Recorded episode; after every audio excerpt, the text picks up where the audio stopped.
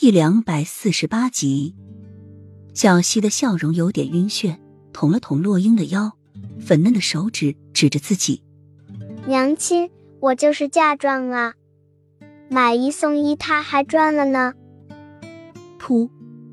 洛英险些晕倒，还买一送一，估计人家看到他有儿子就不会要他了。幕府面前早已排了长长的队伍，管家站在漆红的大门前。嘶哑着嗓子，下一个。哎呀，我在包子店看到那画像上的人的，长得可俊俏了，穿着漂亮的衣服。一个老婆婆挤上前来，冲着大管家说：“大管家挥挥手，立即就将一两银子交到了老婆婆的手上。我是在西街的裁缝店看到的，他当时正在裁剪一件很华贵的衣服。”老婆婆一走，又有人挤上前来。我是在，我是在。凡是见过画像上女子的人，只要提供线索，都会提供一两银子的报酬。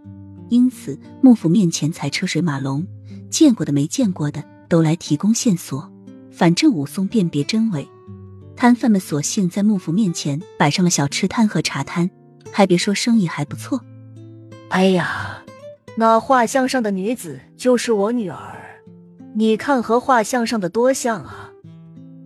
一个老妇人拉过一个女子，掀开头上的面纱，当即喝茶润嗓子的管家就把茶全吐了出来。老人家，你就是想嫁女儿，麻烦你也找个好看一点的。这画像上的女子脸上哪有那么多的麻子啊？管家挥挥手叫下一个。哎，我说。你刚刚不是排过了吗？怎么又来？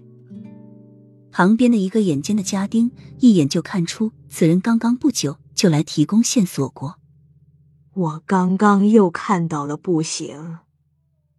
来人理直气壮，在呢。大管家信以为真，走了。去去去，别给我添乱。大管家再次挥挥手。准备叫下一个，一个粉嫩可爱、分不清男女的孩子，垫着脚尖站在管家的面前，脸上是甜死人不偿命的微笑，仿佛再看下去就会被这纯净的笑容给吸进去。那画像上的人是我娘亲，我把她带来了。说完，指着不远处坐在茶摊喝茶的女子。